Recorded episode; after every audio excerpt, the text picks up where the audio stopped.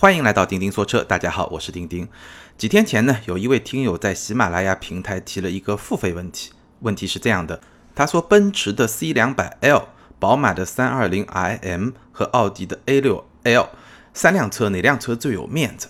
这个当然是一个非常简单、直接和比较粗暴的问题，也涉及到了咱们在聊车过程中经常会遇到的一个问题，就是我们经常会说啊，一辆车它其实是一个社会符号，代表了你的身份，也就是这位朋友所谓的面子。但其实呢，我个人在做节目的过程中，大家可能也听到很多期的节目里面，我其实不是特别愿意提面子这件事情，尽管这件事情确实是存在的。因为面子这个词啊，往往代表的是一个金字塔结构，或者是一个上下的结构。它往往代表着，比如说 S 级比 E 级更有面子，E 比 C 更有面子，它是一个等级的这么一种感觉。但是我的观察啊，在现在的汽车消费社会中，我认为认同会越来越多的去取代面子。那什么叫认同呢？认同代表的是一种身份认同，它更多的是一种差异性。比如说，我跟你不一样，但并不代表我比你高或者你比我高，这是两码事儿。虽然本质上呢，这两个概念有一定的类似性，但是它们背后呈现出来的价值观，在我看来似乎是不完全一样的。大概两个礼拜之前啊，我在得到的一个订阅专栏里面看到这么一种说法。比如啊，有两位年轻的女士去参加同一个 party，或者说同一个 social 的活动，其中一位呢背了一个 Chanel 的包，十几万，很值钱的一个包；另一位呢可能背了一个很普通的包。但是两个人在交谈的过程中，或者在跟别人交谈的过程中，另外一位女士呢，可能她经常会谈到。打个比方，可能最近一期英国金融时报上刊登了一篇文章，聊这些东西。那他就在说，根据现在的一些观察，你说这两位谁的社会地位会更高一点呢？可能还真不一定。其实这篇文章或者说这个观点，它就揭示了咱们现在社会的一个变化，就是你判断一个人他的社会地位可能越来越难，简单的通过外在的一些东西，比如说一辆车它是一个什么样的级别，来判断他这个人的社会地位怎么样。一个人的谈吐，他在聊的话题，包括他在看的电影啊、电视剧啊、小说啊，甚至他在读的一本书，可能更能够展现他真正的社会地位。也就是说，从有没有面子这个层面来考量的话，其实任何外在的东西，包括一辆车，可能它的解释力或者它的能够表现力是相对比较有限的。反而呢，在我看来，一辆车它更多呈现的是一个人的认同。打个比方，我自己是开标轴版的宝马三系的，那我没觉得我开这辆车在路上是一件很有面子的事情。可以说，在面子这个层面，它没有办法给我任何的自信。但是呢，我觉得我选这款车代表了我的一种认同。首先，我选标轴版代表了我对驾驶乐趣、对操控这件事情呢还是比较在乎的。其次呢，选了这么一辆车呢，我觉得。它也不是很贵，对吧？所以它的性价比还是不错的。那基本上就代表了一种相对比较理性、比较成熟，又彰显了我自己的一些个人的爱好的这么一种价值观，或者说这么一种认同。那我来选这么一款车。所以我一直有这么一种观点啊，我觉得未来大家来选一款车的时候，其实需要考虑的。当然，你也会去考虑这辆车有没有面子，我觉得这个也是一种需求。但与此同时，我相信越来越多的这种变化会呈现在我选了这辆车，我为什么要选这辆车？是因为我特别在乎性价比，还是说我特别在乎它的某些方面，还是说它真正能够代表我个人的某种价值观？我对某一种文化，或者说某一种特定的设计风格的一种认同？包括我对某一个品牌、某一个群体的一种认同，我觉得这一点可能会越来越重要。咱们这个节目的听友呢，应该都是对汽车比较感兴趣的一些朋友，所以今天呢，我就来特别聊一聊选择一款车背后的认同问题。那当然，咱们不能凭空的来聊，所以呢，我会选择一个最近可以说市场非常火的那么一个车型的级别，通过几款有代表性的车，我们来讲一讲，除了性价比、除了配置这些方面之后，这些产品它背后代表的一种价值观是什么，造车理念是什么，它这款车为什么最后会变成这个样子，以及当你要花这些钱去在这个级别里面选一款车的时候，你为什么要选这款车？除了那些非常理性的层面之外，你还选择了一种什么样的价值观？我打算选取的一个级别呢，大家在标题里也已经看到了，也就是四十到五十万的。SUV，那四十到五十万的 SUV 呢，基本上就是豪华品牌的中级 SUV。那这个级别呢，也是最近听友网友提问非常多的一个级别。包括我们在之前做了两期节目，一期是捷豹的 F Pace，一期是阿尔法罗密欧的 Stelvio，这两款车呢也是这个级别。那做了这两期节目之后呢，也有很多朋友在呃喜马拉雅、在新浪微博啊提问，呃关于这个级别的车型的一些选购的问题。那我想恰好呢，咱们就用这个级别的一些车型为例，来讲一讲我今天所说的选车中的认同问题。那我会在一些比较有代表性的国别的这个车系里面各选一款来说这个问题，而且这些车呢都是搭载了 2.0T 的发动机，然后呢都是价格在四十到五十万这么一个价格区间，所以也有一定的可比性。好，我们来说第一款车，也就是奔驰的 GLC，那它呢可以认为是德系中级豪华 SUV 的一个代表。那为什么代表不是奥迪的 Q5 和宝马的 X3 呢？因为 Q5 已经是一个尾款的车，我们之前也说过，马上就要换代了。那现在 Q5 在终端的价格基本上三十万出头就能拿到了。现在这个阶段选择 Q5 的消费者，我相信更多看重的其实是它的性价比。然后宝马的 X3 呢，也是一个尾款车，而且因为是进口车，它在终端的性价比其实不是特别好，所以现在在 BBA 这个阵营里面，这个级别最有代表性的，或者说产品力最强的是奔驰的 GLC。那 GLC 呢，也可以认为是在这个级别的 SUV 中综合实力最强的。我觉得 GLC 的成功呢，在于它做到了两方面。第一方面呢，在豪华感的营造这件事情上，它不仅是 BBA 中做的最好的，也是同级别的所有豪华 SUV 中做的最好的。我们知道，德国传统的设计风格呢，是所谓的包豪斯风格。包豪斯风格的基本原则就是功能决定形式。也就是说，所有的设计以功能优先，然后尽量的在比较简洁的这个风格上，让形式去配合到功能的这么一种呈现。那么 GLC 的设计，尤其是内饰设计，我觉得它是超越了德国设计的这么一种传统。就一方面，它营造出了非常优雅的那种感觉，然后非常有豪华感的感觉；但另一方面，它又没有显得累赘。继承了德国设计一种相对比较简洁的氛围。你要到 GLC 里面去看，无论是它中控台那种外面包了一层皮的感觉，它的缝线的感觉，然后它整个中控内饰用木头的地方、用镀铬装饰的地方、用皮质的地方，都让你感觉一种材料非常的高级，然后设计呢简洁而优雅。它其实没有改变或者说背叛德国设计的这么一种风格，但是呢，他用自己的一种感性的力量超越了这么一种风格。所以在某种程度上，你可以说，GLC 包括这一代奔驰产品的成功是设计师的胜利。但与此同时呢，奔驰 GLC 这款产品呢，它在综合的实力方面呢，又是非常的均衡的。无论是空间的表现，奔驰 GLC 的空间基本上在同级中属于中上水平，或者说它的动力系统，我们知道 GLC 是搭载了九 AT 的变速箱，那这款变速箱我之前也给过一些比较好的评价，相对于奔驰上一代的七档变速箱，其实是有一个非常明显的提升的。虽然我在论坛里面也看到，呃，有对九 AT 变速箱的一些抱怨，可能是它的品质稳定性，尤其是在最初的那些车型上，但是就我自己的试驾体验，包括我身边一些 GLC 的车主，我跟他们交流下来，其实这些问题可能还是一些个案。然后呢，它的舒适性做的也不错，尤其是座椅的这种乘坐的舒适性。整个底盘的调教呢，其实是比较出乎我的意外的。简单的来说呢，与其说它的底盘调教是非常的奔驰，还不如说它的底盘的调教是非常的德系车。我记得去年我拍一个视频，关于马自达的 MX 五在浙江的一条山路上，然后当时呢，我就借了一辆 GLC 作为工作车，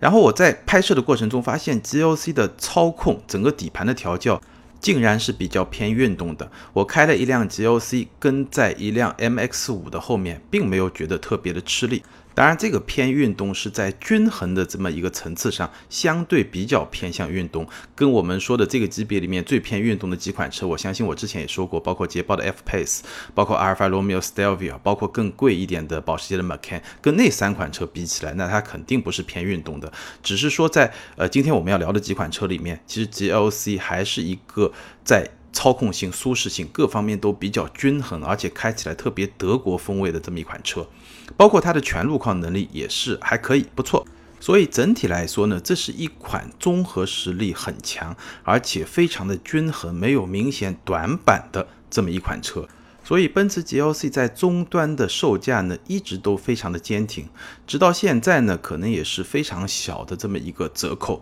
所以从某种意义上来说，奔驰 GLC 的性价比不算特别的高。我打个比方来说，四十到四十五万，你只能买到二百十一马力的 GLC 二六零。而如果花同样的钱，你可能可以买到一个配置相当高的，比如说凯迪拉克的 XT 五，我们待会儿会说，包括路虎发现神行，我们待会儿也会说。那你为什么要选择一辆 GLC 呢？我相信很多时候你其实就是选择了，首先它的综合实力非常强，其次它营造出来的豪华感可能是同级做的最好的，再有就是你选择了奔驰品牌。而这三者融合在一起，我觉得恰恰是代表了你选车的一种价值观，豪华大气以及德国产品所代表的一种品质感。好，第二款车呢，我们来看一看凯迪拉克的 XT 五，我们把它作为美国豪华 SUV 的一个代表。那凯迪拉克的这一代产品，无论是 XT 五，包括 CT 六，包括 ATS 包括 XTS 这些产品，它在设计上而言呢，相比于七到八年之前推出的上一代产品，其实你会发现一种变化，在什么地方呢？就是它整体的线条已经没有上一代产品刚推出来的时候所谓的钻石切割风格那么的犀利，那么的张扬。也就是说。整个凯迪拉克的产品，其实在走向稍微温和内敛的这么一种风格。但是呢，这种对比其实是凯迪拉克跟自己比，我觉得也是凯迪拉克从一个美国气息非常强烈的一个产品，走向全球化的过程中发生的一种变化。但这种变化是历史的纵向的比较得出来的一种印象。那。如果你把这个产品跟它同级别的像德国的产品啊，像英国的产品，包括日本的产品去比呢，你仍然会发现凯迪拉克 XT5 作为一款美式的 SUV，它仍然显得非常的张扬。这种特质其实是非常体现美国文化的一种内在的精神的。除了设计上的张扬，XT5 还有很多非常美国化的一种车辆的设计和调教的风格，比如说它非常强调舒适性。无论是座椅的舒适性，还是整个底盘的调教，都是非常明显的一种舒适性的一个导向。比如说，它非常强调空间，那叉 T 五无论是它车身的尺寸，还是它车内的空间，都是在同级中处于一个比较优异的那么一个表现。再比如说，它非常强调美式的豪华，那美式的豪华感跟我们刚才说德国式的豪华感，奔驰营造的豪华感其实是不太一样的。美式的豪华感，它会特别的简单粗暴。就它就用非常好的材质，用很多的皮，然后呢用很多的木饰，包括一些镀铬的装饰，它给你的感觉对材料的这种强调，对氛围营造的这种强调，会更加的简单直接和外放。这种营造豪华感的方式其实是比较传统的，但与此同时呢，凯迪拉克在营造科技感这方面又是非常的新潮的，比如说凯迪拉克很多年前就有 Q 系统，我记得大概在七八年前我去美国通用总部采访的时候，遇到了凯迪拉克 Q 系统第一代 Q 系统的一个。开发的设计师吧，然后他就跟我说，其实凯迪拉克最早开发 Q 系统，我们知道所谓的凯迪拉克 Q 系统就是它中控的触控屏以及背后的一整套的逻辑。凯迪拉克最早开发这个 Q 系统的时候啊，苹果的第一代 iPhone 还没有面世，现在 iPhone 已经十年了，也就是说这个是在比十年前更早的时候，凯迪拉克就在开发这个系统。而这个系统当时这个设计师跟我说啊，这个系统的设计理念其实都是凯迪拉克原创的。那后来我们。看到苹果的 iPhone 出来了，这种触控的多点触控的这种操作方式就越来越流行。所以我们可以看到啊，凯迪拉克在对科技性的这种追求方面是走在非常前面的，是非常新潮的。那这一点在叉 T 五上也有体现。而且呢，经过多年进化的 Q 系统，整体的操作的这种体验确实会好很多。因为我记得第一代 S R X 出来的时候，它会有一个问题啊，就是 Q 系统你刚开始用的时候，感觉上还比较流畅，但这辆车用过一年以后，它整个系统内的碎片就会越来越多，整个系统的反应就会越来越慢。那到现在这一代的 x T 五，它整个 Q 系统的使用体验呢，还是提升了很多。所以我们可以看到，凯迪拉克在对新科技的追求上，其实走在非常的前面，而且是非常新潮的。包括 x T 五也搭载了 CT 六上有的那个所谓的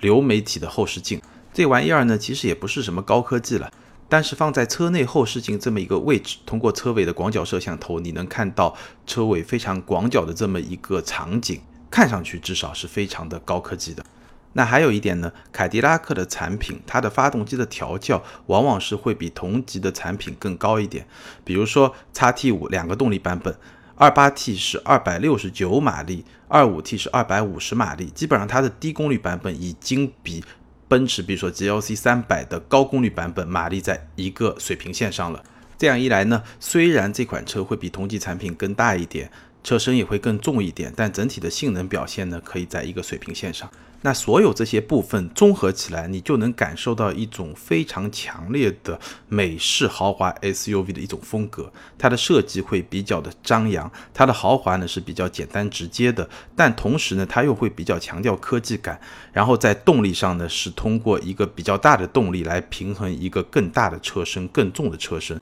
那这些特质的组合呢，让凯迪拉克的 x T 五在同级中呢就显得非常的有个性。那如果你去选择它，那你认同的是一种怎样？的价值观呢？你肯定不是一个很内敛的人，然后你对一辆车的舒适性可能有比较高的要求，同时呢，你又会对新科技有一种发自内心的认同向往。这样的消费群体和选择一辆比如说沃尔沃或者雷克萨斯或者奥迪的消费者其实是非常不一样的。好，我们再来说第三款车，雷克萨斯的 NX。不知道你有没有听说过，有一本非常有名的书叫《菊与刀》，很好的概括了日本文化精神中的一种分裂性。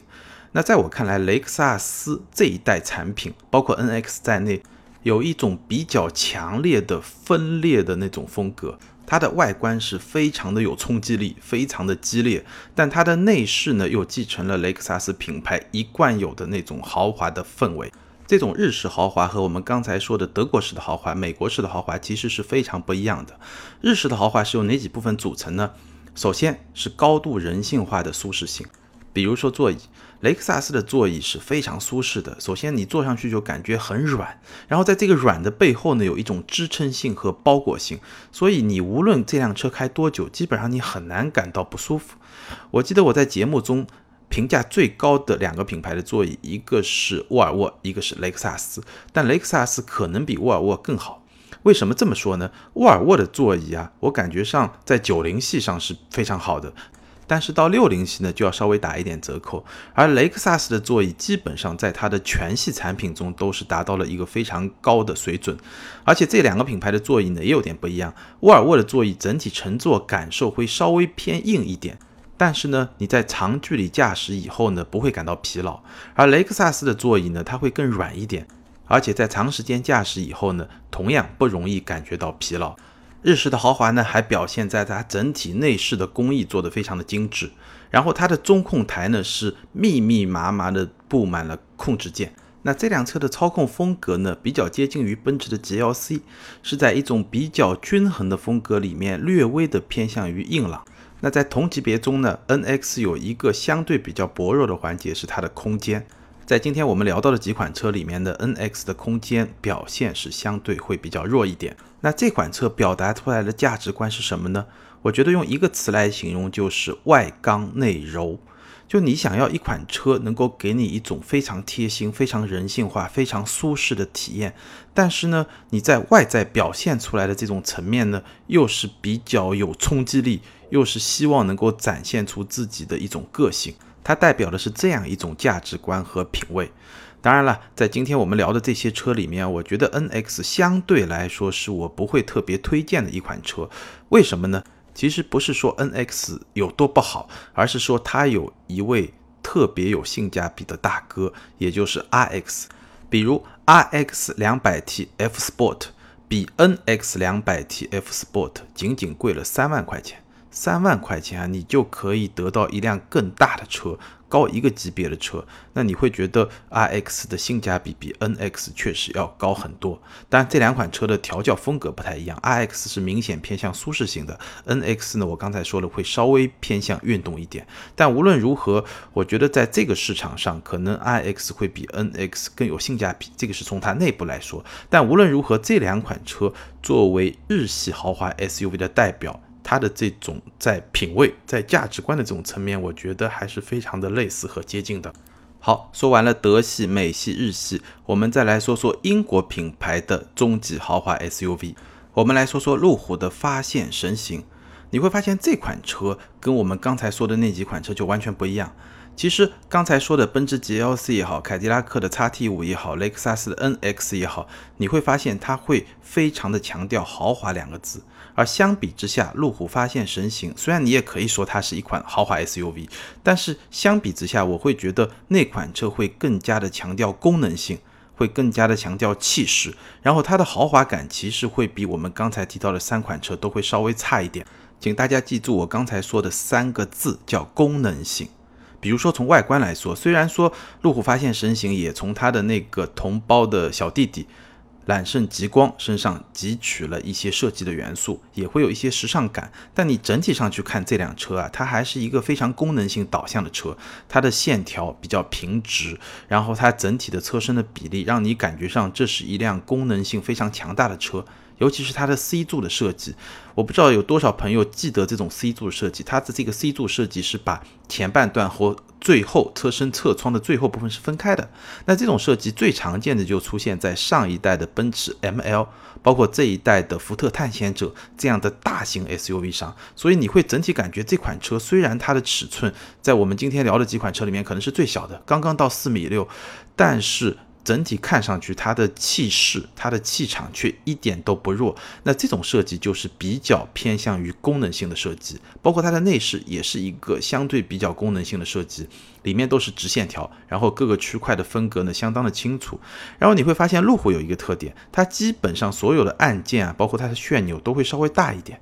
因为我们知道英国的冬天是很冷的，很多时候其实你是要戴着手套来开车的。那英国的汽车的设计，尤其是路虎品牌的设计，从它的揽胜到揽运到发现。它的这些操作按钮，包括旋钮，都会稍微大一点，能确保你即使戴着手套也能够比较轻松的去操作。所以说，虽然是品牌里面比较入门级的产品，但整体而言，路虎发现神行还是给人一种功能性非常强的这么一种设计风格。那作为功能性的另外一个注脚呢，这款车是同级里面唯一提供七座车型的这么一款车。当然了，我之前在节目里面也说过很多次，四米六的 SUV 不可能是一款真正的七座 SUV。但是呢，如果你把它那个第三排座椅作为一个配置，就是偶尔能用一用的配置，那我觉得这个配置呢，至少也不差，对吧？而且呢，因为它的第二排座椅可以前后移动，所以在应急的情况下。这款车坐七个人还是没有什么问题的。